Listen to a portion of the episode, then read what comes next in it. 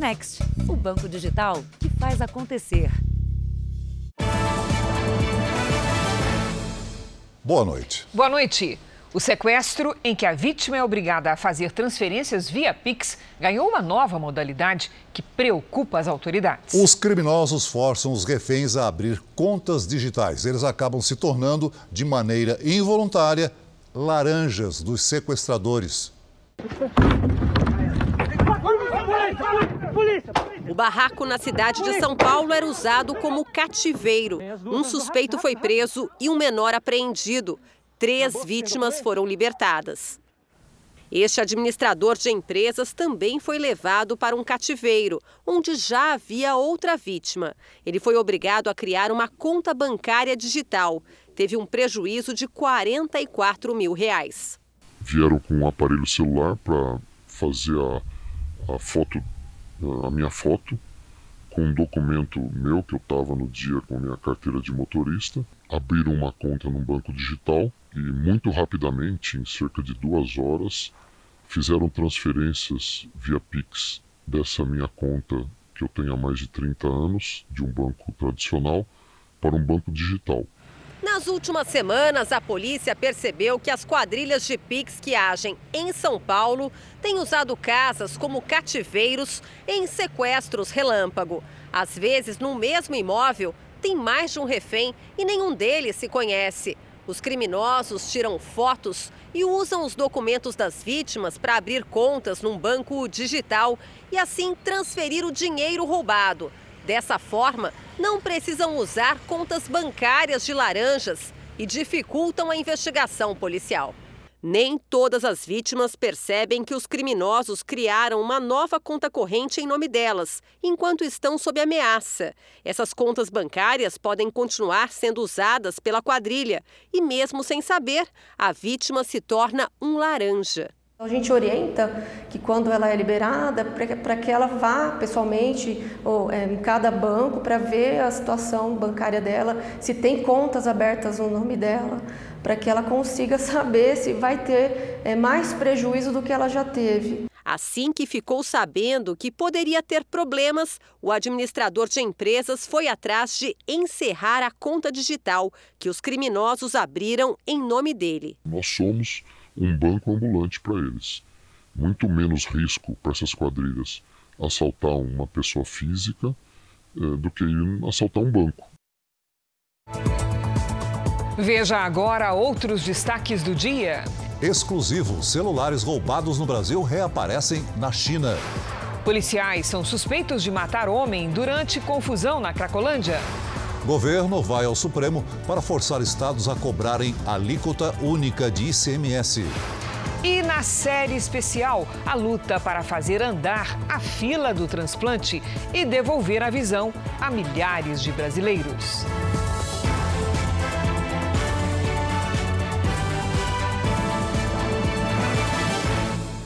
Oferecimento Bradesco Prime. Conecta você aos seus investimentos.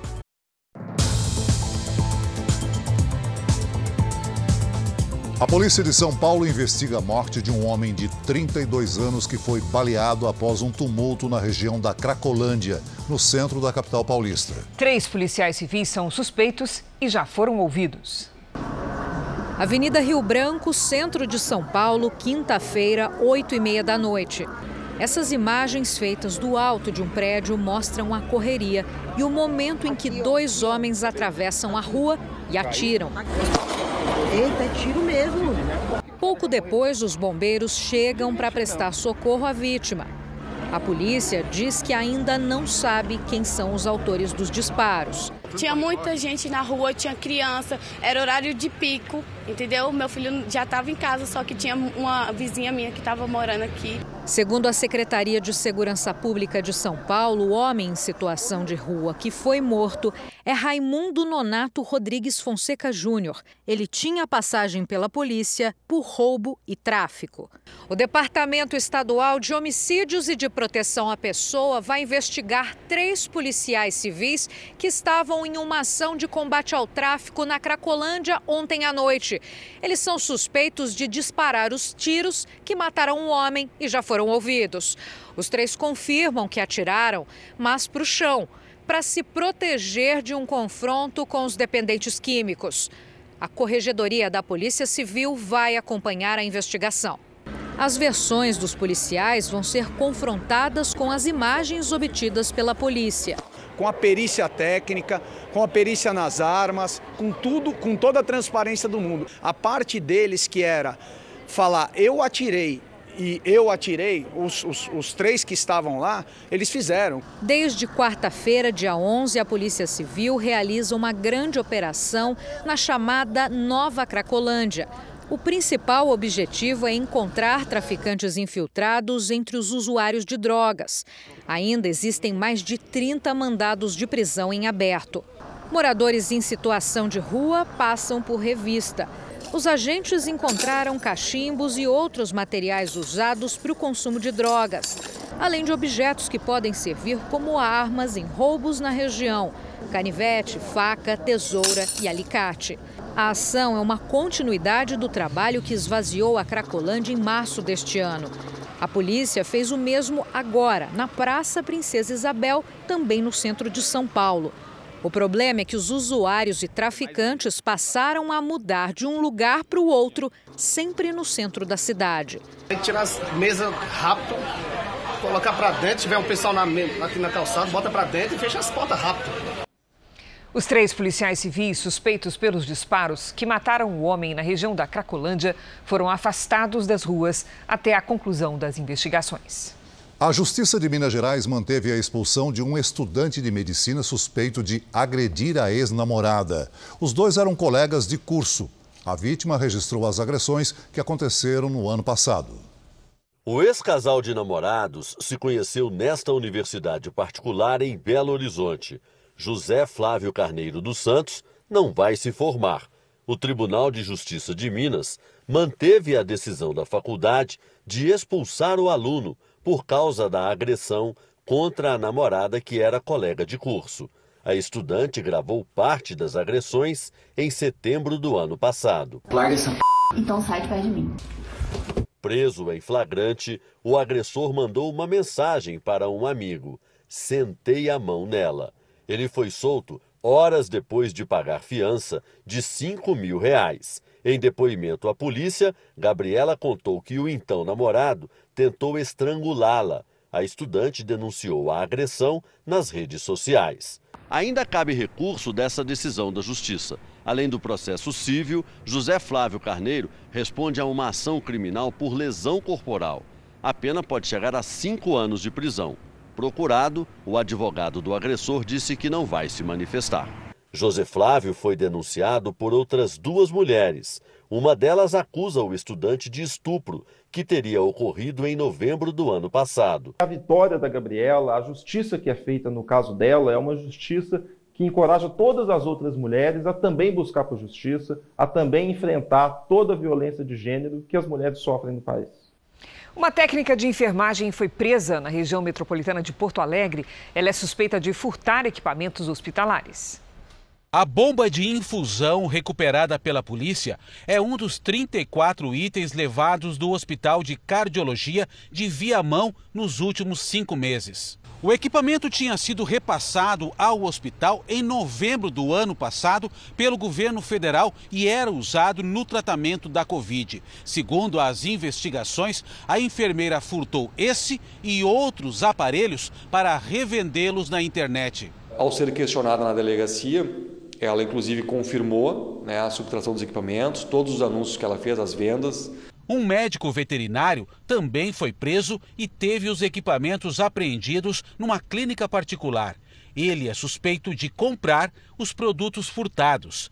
A polícia também bloqueou 10 contas bancárias que podem estar vinculadas ao esquema. A técnica de enfermagem vai responder por furto e peculato, porque ela é funcionária pública e os crimes ocorreram num hospital do SUS. A pena pode chegar a 14 anos de prisão. Não conseguimos contato com as defesas dos suspeitos. Em Salvador, funcionários de uma companhia aérea foram assaltados na recepção do hotel onde estavam hospedados. Todos faziam parte da tripulação escalada para um voo até o Rio de Janeiro. A viagem terminou cancelada e os passageiros enfrentaram um atraso de cinco horas. As imagens do circuito de segurança mostram o momento em que três homens descem do carro e chegam ao hotel armados. O ângulo da câmera não mostra, mas os criminosos roubam todos os pertences de funcionários e hóspedes que estavam na recepção. Antes da fuga, eles ainda invadem uma loja de eletrônicos na parte de baixo do hotel e levam vários celulares e computadores. Os três saem com as mochilas cheias. Entre as vítimas estava a tripulação de uma companhia aérea. Eles esperavam por uma van em frente ao hotel para seguir ao aeroporto. O voo que estavam escalados para trabalhar precisou ser cancelado, já que todos os funcionários ficaram sem os documentos. A companhia aérea teve que remarcar o horário da viagem e disse que prestou atendimento aos passageiros e funcionários. Todos deixaram Salvador cinco horas depois do horário previsto. Logo após o crime, a Polícia Militar esteve no local. A loja de eletrônicos ficou destruída. As câmeras de segurança devem ajudar na identificação dos suspeitos. Mesmo com o policiamento reforçado, turistas hospedados no hotel, que fica em uma área nobre da capital baiana, não escondem o medo. Vi a porta quebrada, eles começaram a comentar, a gente já fica com receio, né? Palestinos e policiais israelenses entraram em confronto nesta manhã durante o enterro da jornalista morta na Cisjordânia na última quarta. Milhares de palestinos lotaram a cidade velha de Jerusalém para o enterro da repórter do canal de televisão árabe Al Jazeera. Em pouco tempo, a homenagem virou um protesto violento. De acordo com a polícia de Israel, centenas de palestinos atiraram pedras e as forças israelenses responderam com bombas de gás lacrimogênio. Shirin Abu Akleh tinha 51 anos, cidadania palestina e americana, e morreu baleada durante um conflito na quarta-feira, enquanto cobria uma operação especial do exército israelense na região. Os militares israelenses dizem que não está claro de qual lado saiu o tiro fatal e pediram uma investigação completa em cooperação com as autoridades palestinas.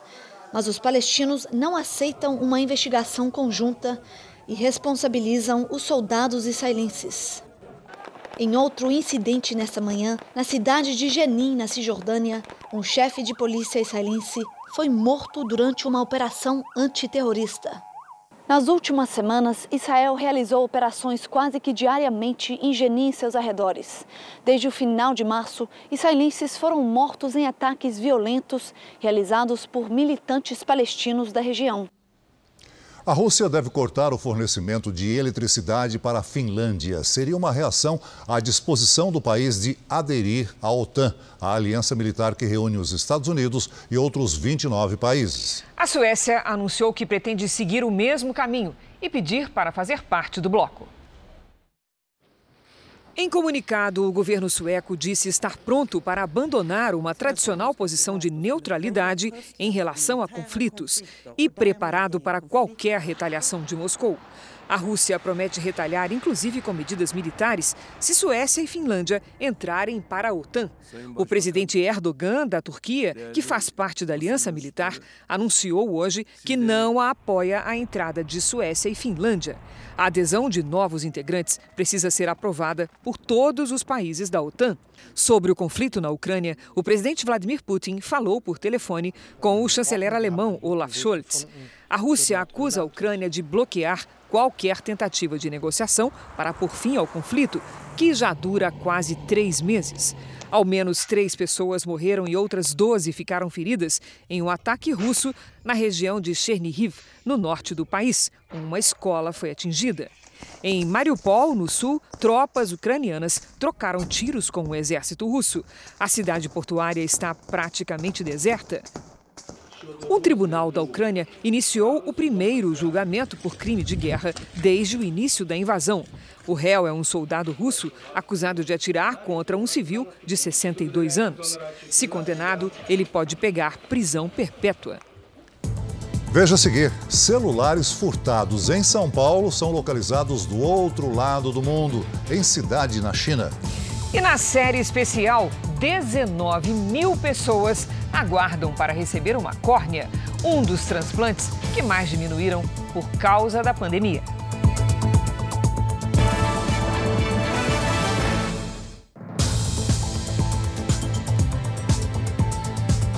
Em São Paulo, o estádio do Pacaembu está em obras. É palco de tantos clássicos do futebol, ele vai se tornar um moderno complexo esportivo com hotel, bares e camarotes. A fachada original continua e vai continuar a mesma, mas no interior, quanta diferença! As obras de reforma e modernização que começaram em junho do ano passado avançam para dar uma cara nova ao velho Pacaembu. É um projeto icônico, né? Pacaembu, as características deles estão totalmente preservadas, mas com muito mais conforto.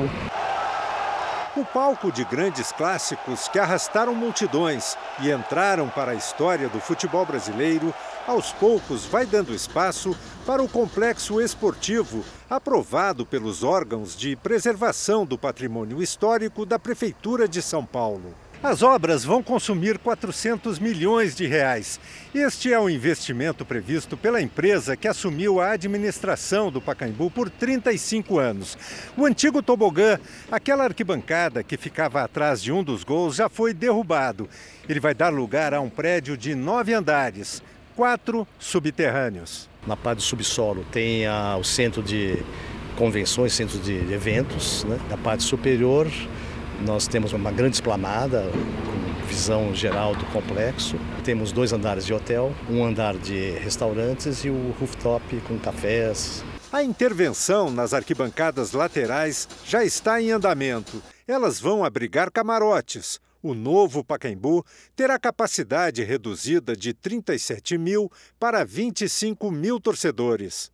O resultado das obras será visto na inauguração marcada para 25 de janeiro de 2024, feriado municipal e final da Copa São Paulo de Futebol Júnior. A promessa para a cidade é de um Pacaembu moderno, palco de esporte, cultura e lazer.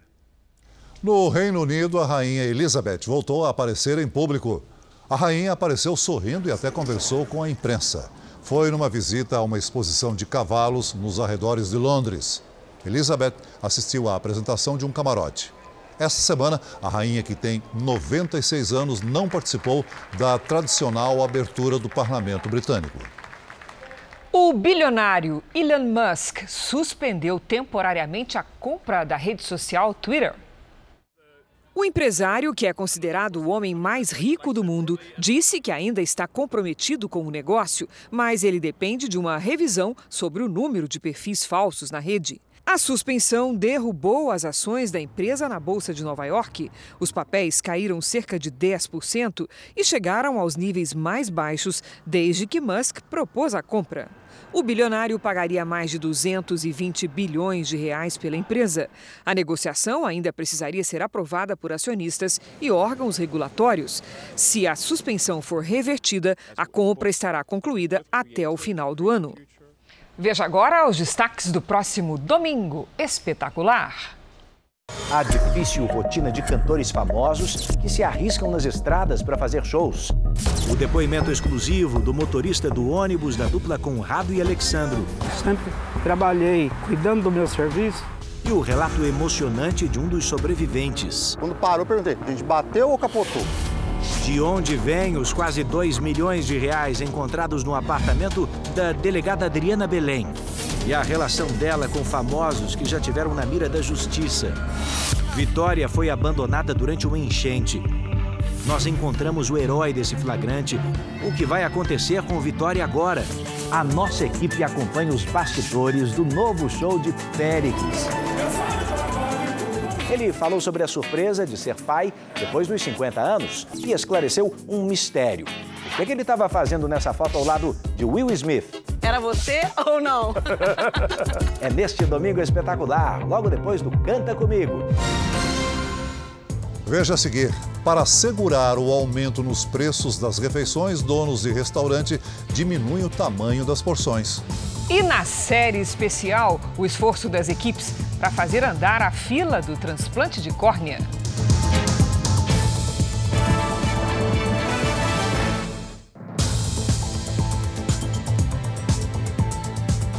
No Rio Grande do Sul, um homem foi preso depois de fugir do posto de combustíveis sem pagar quase 400 reais. As câmeras de segurança mostram o motorista e o frentista. Em seguida, o carro arranca. O gerente do posto e os funcionários foram atrás e conseguiram pará-lo. O homem foi preso em flagrante e, segundo a polícia, ele já havia aplicado o mesmo golpe em outros postos. O caso aconteceu na cidade de Rio Grande. O estabelecimento conseguiu recuperar os 60 litros de gasolina que estavam no carro do preso. A Justiça de São Paulo condenou um dentista a 60 anos de prisão por três assassinatos. Flávio Nascimento Graça, de 39 anos, chegou a ser um dos homens mais procurados do país. Ele foi condenado pela morte de três pessoas, além de duas tentativas de homicídio. As vítimas trabalhavam em uma rede de consultórios concorrente em Santos, no litoral de São Paulo. Flávio ficou conhecido como maníaco da peruca por usar o disfarce ao praticar os crimes. Uma nova rota utilizada por criminosos está surpreendendo as autoridades brasileiras. Celulares roubados ou furtados em São Paulo foram parar na China. Em uma cidade onde os celulares são desmontados e têm as peças revendidas. Este jovem que não quer ser identificado achou que nunca mais ia encontrar o celular roubado perto de uma estação de metrô na zona sul de São Paulo. Mas dois meses depois, ele recebeu um alerta mostrando que o aparelho tinha sido novamente conectado à internet. Só que na China. Ele estava do outro lado do mundo, eu conseguia ver a rua onde é que ele estava e não entendi nada na hora. Um outro rapaz usou uma rede social para compartilhar que o aparelho dele também estava no país asiático. Na postagem, diversas pessoas disseram que o mesmo tinha acontecido com elas, inclusive o jovem que entrevistamos. A Receita Federal e a Polícia Civil de São Paulo já identificaram uma rota de exportação de celulares roubados e furtados aqui no Brasil.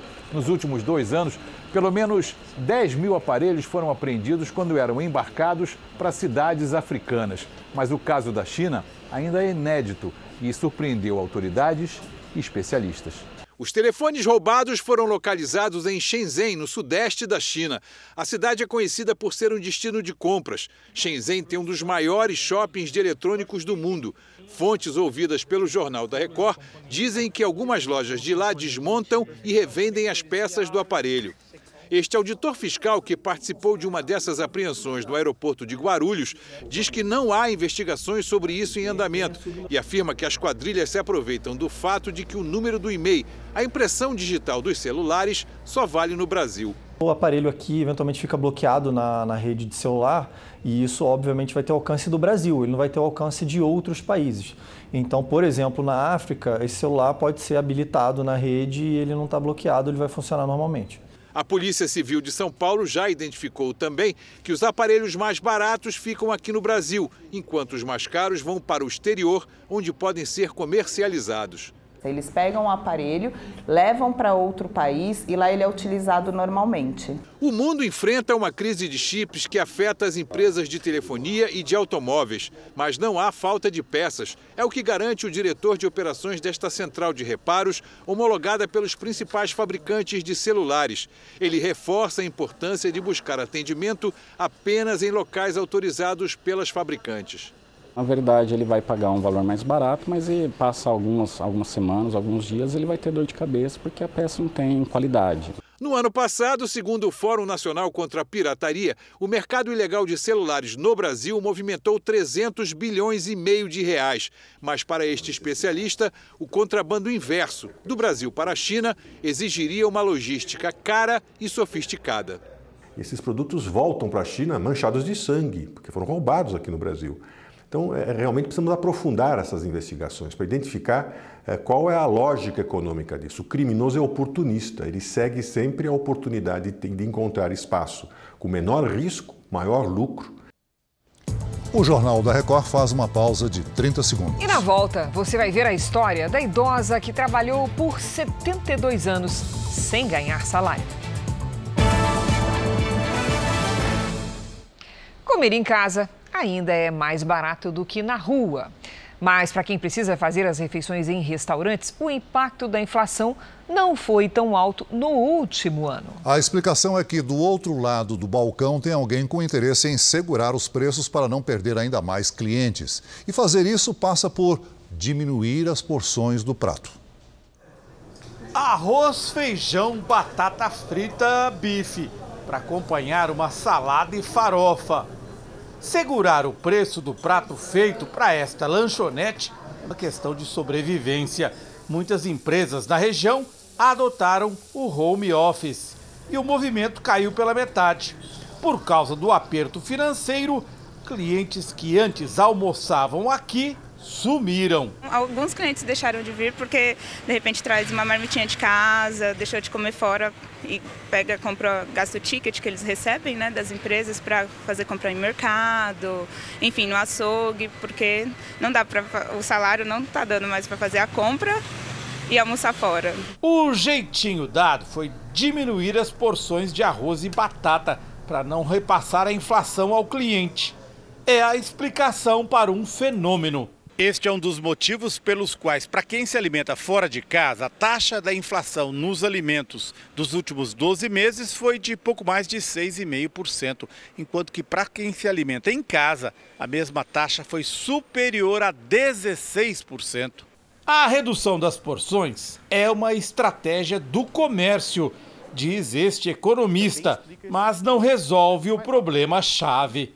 Os salários não estão acompanhando a inflação, a gente tem observado uma queda é, bastante forte do poder de compra do trabalhador. É, muita, muitas empresas que acabaram demitindo trabalhadores durante a pandemia estão recompondo essas vagas com salários mais baixos, né? É, ou com os mesmos salários que pagavam há dois anos atrás, no momento que os preços eram bem mais baixos que hoje. Na lanchonete, a promessa é de manter o preço de R$ 19,00 por este prato. Até quando dá para segurar? Olha, até hoje a gente não mudou, mas eu não sei se vai ano que vem, porque infelizmente uma hora a gente vai ter que repassar um pouquinho do que a gente está tendo. Se aumentar muito, ninguém vem. Porque o salário não aumentou, né? Só aumentou o custo de vida para todo mundo. Pesquisa divulgada hoje pelo IBGE mostrou que nos três primeiros meses desse ano a taxa de desemprego no país está estável. Quanto vale um emprego? Vale muita coisa, né? Tranquilidade, né? A gente fica preocupado com a família. E olha que Gilberto ficou só um mês desempregado. Em janeiro ele foi contratado nessa padaria. Aqui o serviço não para. Bastante cliente, vem. Que continue assim. Tomara. a economia vem aquecendo no pós-pandemia e a gente abriu novas vagas.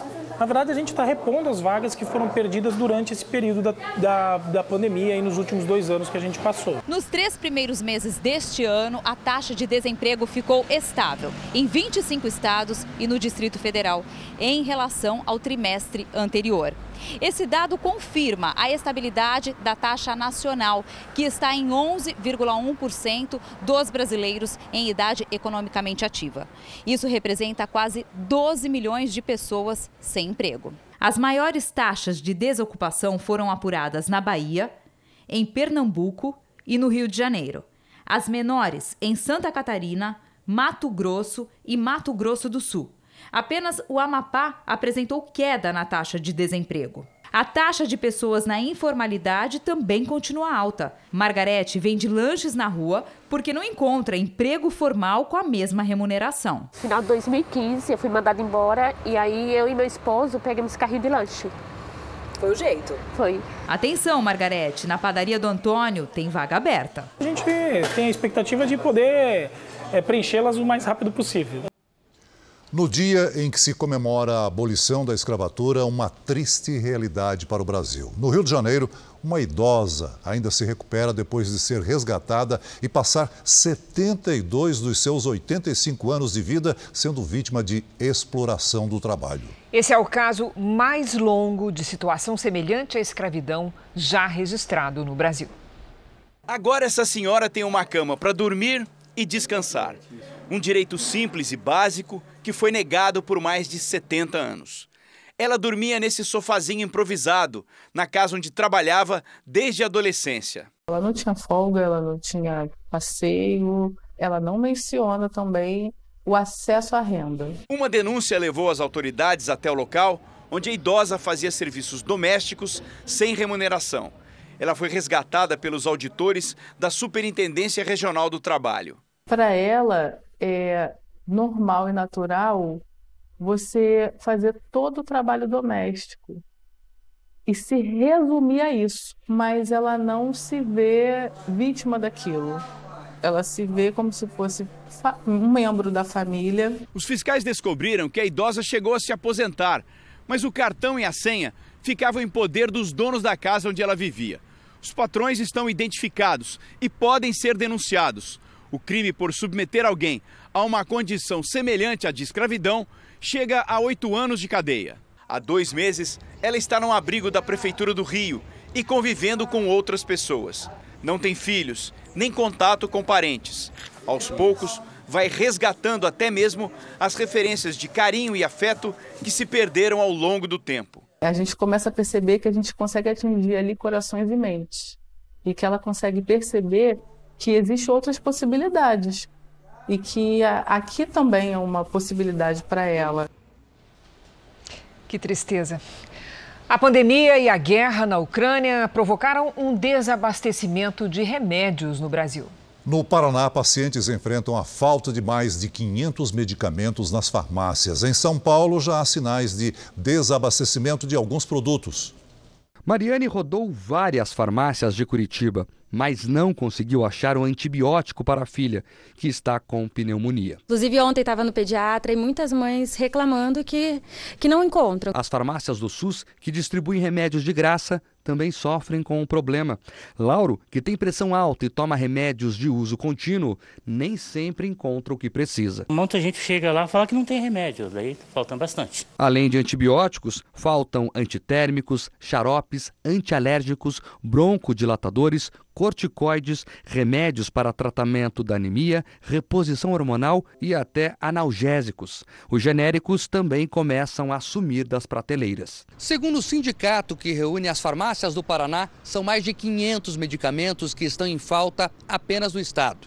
De acordo com o setor, a pandemia provocou uma alta procura de remédios e a indústria não conseguiu repor os estoques. Há uma dificuldade para conseguir insumos por causa da guerra na Ucrânia. E quando chega aqui no Brasil, ele, ele tem que ser é, liberado pela Polícia Federal, daí tem que ser feitos os, os testes de qualidade, pela, pela, tem o período de quarentena também, daí tem que fazer os, os testes de qualidade depois de produzido, tem um, um tempo bastante grande para que a medicação venha a ser colocado novamente no mercado. O problema se estende a outros estados como São Paulo.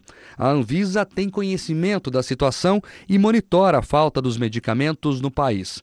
Em São Paulo, o Sindicato dos Hospitais, Clínicas e Laboratórios confirma que há problemas no abastecimento de medicamentos na rede privada de saúde.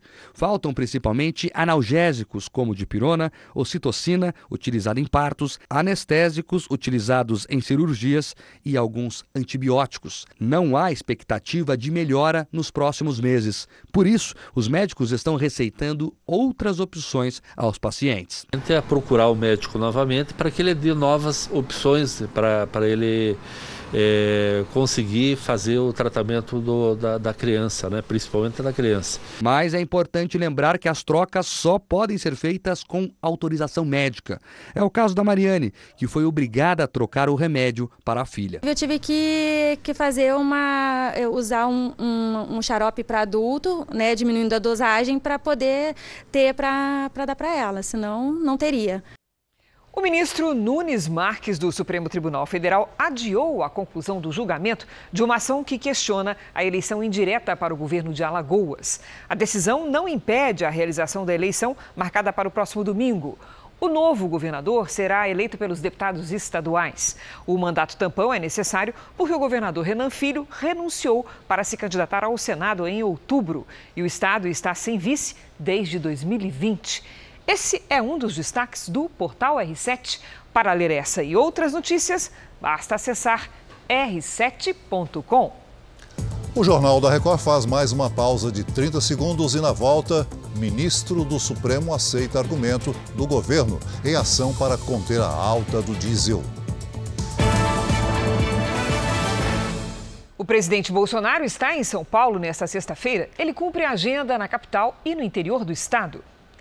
O presidente esteve de manhã na academia da Polícia Militar de São Paulo para participar da formatura de oficiais da PM. Depois da cerimônia, Jair Bolsonaro retornou ao hotel em que ficou hospedado e teve reuniões privadas. No final da tarde, o presidente seguiu para Campos do Jordão, cidade do interior de São Paulo. Bolsonaro participou da abertura da Convenção Nacional do Comércio Logista, que reúne empresários e especialistas em comércio e serviços, setor que representa 73% do PIB brasileiro e é responsável por 27 milhões de empregos. O governo entrou com uma ação no Supremo Tribunal Federal para fazer os estados cumprirem a lei aprovada em março que obriga a cobrança de uma alíquota única, isto é, um mesmo percentual de desconto de ICMS, o imposto estadual sobre o diesel. O objetivo é reduzir o preço do combustível. A ação entregue ao Supremo nesta sexta-feira estava sendo preparada desde a semana passada, como adiantou o Jornal da Record, e foi assinada pelo presidente Jair Bolsonaro e pelo advogado-geral da União, Bruno Bianco. Uma lei aprovada em março no Congresso Nacional e sancionada pelo presidente determinou a criação de uma alíquota única em todos os estados. Pelo texto, o ICMS deve ser cobrado apenas uma vez na etapa de produção. A lei tinha uma regra de transição os estados deveriam cobrar a média do imposto nos últimos 60 meses. Isso contribuiria para diminuir o preço do diesel. Mas os estados encontraram uma maneira de contornar a regra. Fizeram isso por meio de uma decisão do CONFAS, um conselho que reúne secretários estaduais de fazenda. Eles decidiram como alíquota única o valor de um real por litro. Cada estado poderia também escolher um desconto sobre o imposto. Na prática, o preço do diesel continuou em alta. Além desse movimento jurídico, o governo busca, nos bastidores, atuar para que não ocorram novos aumentos da Petrobras. Depois da troca do ministro de Minas e Energia e do início dos estudos para privatizar a empresa, o Palácio do Planalto mandou recados claros para o presidente da estatal. Para o governo, a Petrobras não está cumprindo seu papel social. Poucos dias após anunciar um lucro de 44 bilhões nos três primeiros meses do ano, a empresa reajustou o preço do óleo diesel, alegando que o valor cobrado no país estava defasado em relação ao mercado internacional. Os preços dos combustíveis têm subido no mundo todo, reflexo da pandemia e da guerra entre Rússia e Ucrânia. E agora à noite, o Supremo derrubou a decisão do CONFAS sobre o ICMS do diesel. Nós vamos ao vivo a Brasília com o Tiago Nolasco, que tem os detalhes dessa informação. De quem foi a decisão, Tiago? Boa noite. Oi, Celso. Boa noite para você, para a Cris e para todos. A decisão foi do ministro André Mendonça, que, por sorteio, é o relator do processo. Ele deu uma decisão liminar, portanto provisória, rápida e suspendeu os efeitos do acordo feito entre os secretários de Fazenda dos estados, que estabeleceu o valor do ICMS de um real por litro de diesel. Dessa forma, o ministro do Supremo aceitou os argumentos do governo federal. André Mendonça entendeu que a suspensão da medida é necessária para se tentar construir um consenso sobre o valor do imposto estadual sobre os combustíveis. André Mendonça deu prazo de cinco dias para que a Câmara, o Senado e o CONFAS se manifestem sobre o tema. Celso e Cris, é com vocês. Obrigado, Tiago. Em um congresso de magistrados na Bahia, o presidente do Senado, Rodrigo Pacheco, defendeu a atuação do Poder Judiciário. E o presidente do Tribunal Superior Eleitoral respondeu a uma crítica feita pelo presidente Bolsonaro. Realizado em Salvador, o congresso promovido pela Associação de Magistrados Brasileiros deixou claro que o desentendimento entre os poderes está longe do fim. Ao discursar, o presidente do Senado subiu o tom em defesa do Poder Judiciário. A demagogia, um certo grau de covardia, que na verdade nós temos que ter coragem para assumir posições em relação à defesa do Poder Judiciário. E é o que eu tenho feito a todo instante quando há qualquer tipo de ataque ao Judiciário, imediatamente a reação proporcional a esses ataques. O presidente do Tribunal Superior Eleitoral defendeu a democracia e apelou para um senso de responsabilidade institucional. Na parte mais dura do discurso, Edson Fachin respondeu diretamente ao presidente Jair Bolsonaro. Ontem, Bolsonaro disse que Fachin vê fantasmas ao sugerir que as Forças Armadas querem interferir na justiça eleitoral. Dizem que falo de fantasmas. Darei os nomes a violência tem gênero, números e graus. Não é um fantasma, não é uma assombração. A violência contra a imprensa e seus imprescindíveis profissionais. As ameaças à integridade física de magistrados e de seus familiares. Os ataques das milícias digitais geradoras de insegurança cibernética. E o que é ainda mais triste, a bestialidade moral e simbólica dos discursos de ódio. Desde ontem, não há manifestações de representantes das Forças Armadas sobre as declarações do presidente do Tribunal Superior Eleitoral. O Tribunal Superior Eleitoral concluiu hoje os testes nas urnas eletrônicas que serão usadas nas eleições de outubro.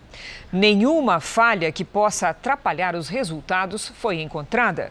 Os testes feitos esta semana fazem parte da última etapa de, de simulações de ataques aos sistemas das urnas. Segundo o TSE, as melhorias feitas desde a última etapa foram bem sucedidas e nenhum plano foi capaz de alterar os votos. Uma enorme tempestade de areia atingiu o estado americano de Dakota do Sul. Moradores gravaram quando a tempestade chegou. A areia invadiu um estacionamento. E quando se aproximou ainda mais, tudo ficou escuro, como se o dia virasse noite em instantes. Não há informação sobre feridos. Olha, o fim de semana se aproxima e a promessa é de muito frio na semana que vem. Vamos saber dessa história com a Lidiane Sayuri? Boa noite, Lid. Como é que vai ser a semana que vem? Vamos lá, Cris. Boa noite para você, Celso. Para quem nos acompanha, por enquanto com chuva na maior parte do Brasil. Agora a onda de frio ganha força mesmo no início da próxima semana. As imagens mostram um tempo aberto no centro-sul e nuvens carregadas na metade norte do Brasil. Uma frente fria entre o Uruguai e o Rio Grande do Sul muda o tempo no sábado.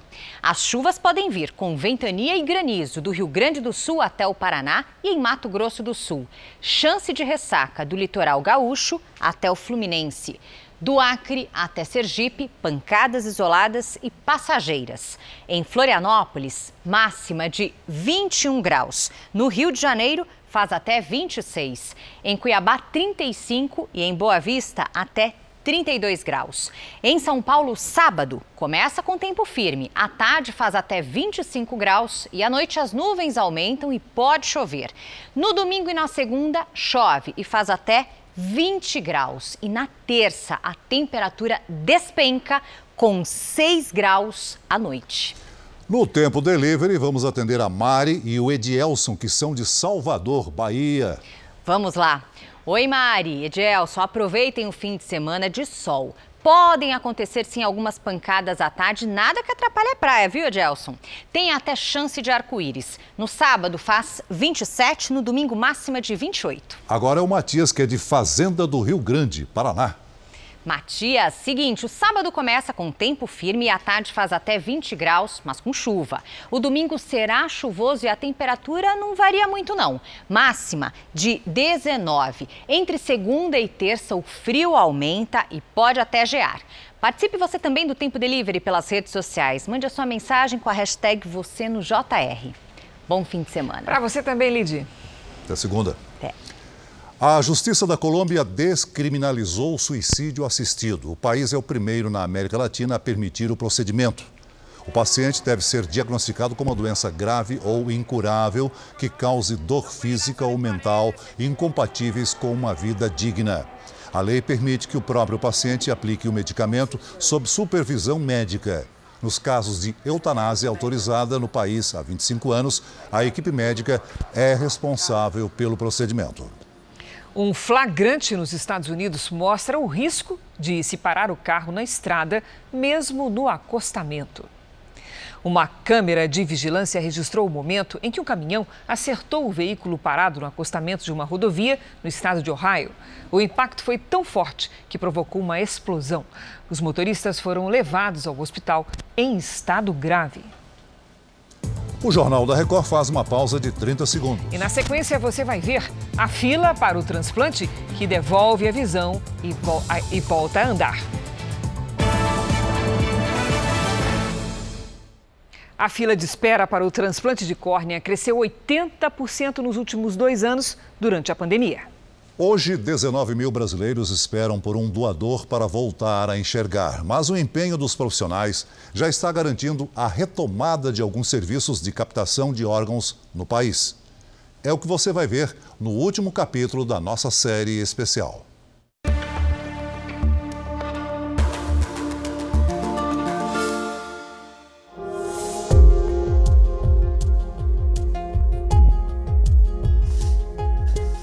Por tantos motivos, um dia de emoções intensas e muita saudade. Finalmente, Dona Dalila vai resolver um problema antigo que compromete a visão. E nesse momento tão importante, gostaria de ter a companhia da filha, que morreu de Covid há oito meses. A preparação para dar entrada no centro cirúrgico é um alívio, já que para a dor da perda não tem remédio, não existe transplante falecido com vida. Hoje a aposentada vai poder se livrar de um incômodo que ameaça a visão há duas décadas: a distrofia de Fuchs, uma doença hereditária que destrói uma das camadas da córnea, a mesma que levou a mãe dela à cegueira. Agora já estou aqui pronta para fazer o transplante. Muito feliz, confiante em Deus que tudo vai dar certo. A visão comprometida será recuperada nesse hospital de Sorocaba, no interior de São Paulo, que faz parte do Banco de Olhos. A instituição filantrópica recebe mais de 40 mil pacientes por mês, 70% atendidos pelo Sistema Único de Saúde, numa abordagem humanizada. Você se sente pessoa humana, porque as pessoas aqui tratam você assim. Carinho. Com carinho. Depois de 20 anos com problema de visão, usando óculos, testando lentes, finalmente a dona Dalila agora vai fazer o transplante de córnea hoje no olho esquerdo. A Laís vai levar ela para fazer a pré-consulta, todos os preparos. Normalmente essa cirurgia dura duas horas e meia sem nenhuma intercorrência. Tá ansiosa, né, dona Dalila? Então, boa sorte para a senhora. A gente se vê depois.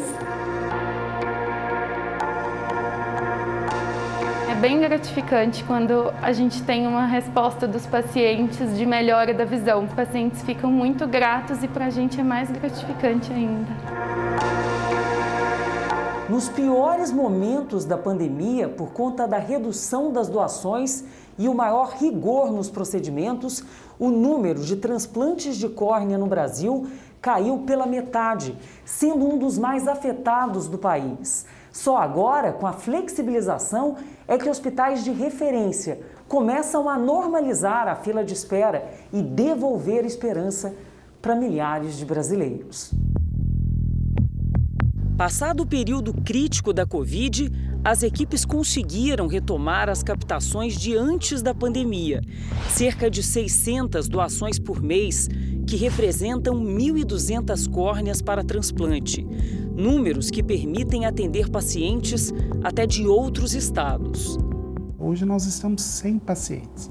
Eu acho que a nossa fila, em menos de um mês, ela está zerada. Então, qualquer pessoa que precise de um transplante de córnea do país, ele consegue o atendimento imediato e em menos de um mês ela pode estar transplantada aqui com a gente. Para que pessoas como Dona Dalila façam o transplante, o caminho é longo, com centenas de profissionais envolvidos, como o enfermeiro Hudson. Ele está na equipe há 20 anos e hoje é responsável pela preparação das córneas. Quantas você chega a preparar por dia? Por dia, em torno de 30 a 40 córneas por dia. Então quer dizer, o Hudson e a equipe dele, a cada dia, num dia de sucesso, eles chegam a ajudar a devolver a visão para quase 30 pessoas. Exatamente. Não é pouca coisa. Não é pouca coisa. Hudson sabe da importância do que faz, se empenha e fica feliz com o carinho que recebe dos pacientes.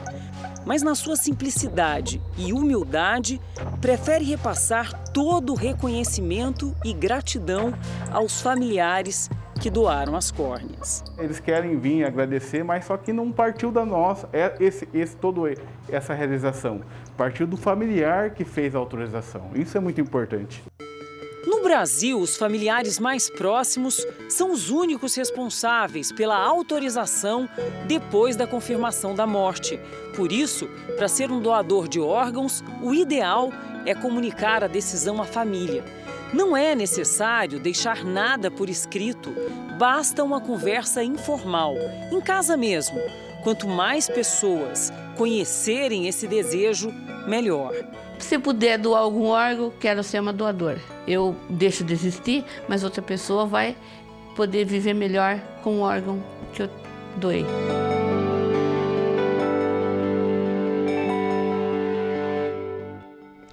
Doar órgãos é um gesto de amor. Seja doador você também. E você também pode participar da nossa série especial. Envie para as nossas redes sociais uma sugestão de assunto com a hashtag Você no JR. Essa edição termina aqui. À meia-noite e meia tem mais Jornal da Record. Fique agora com Reis. E logo em seguida você assiste a Jesus, a série. Bom final de semana para você. Boa noite e até amanhã.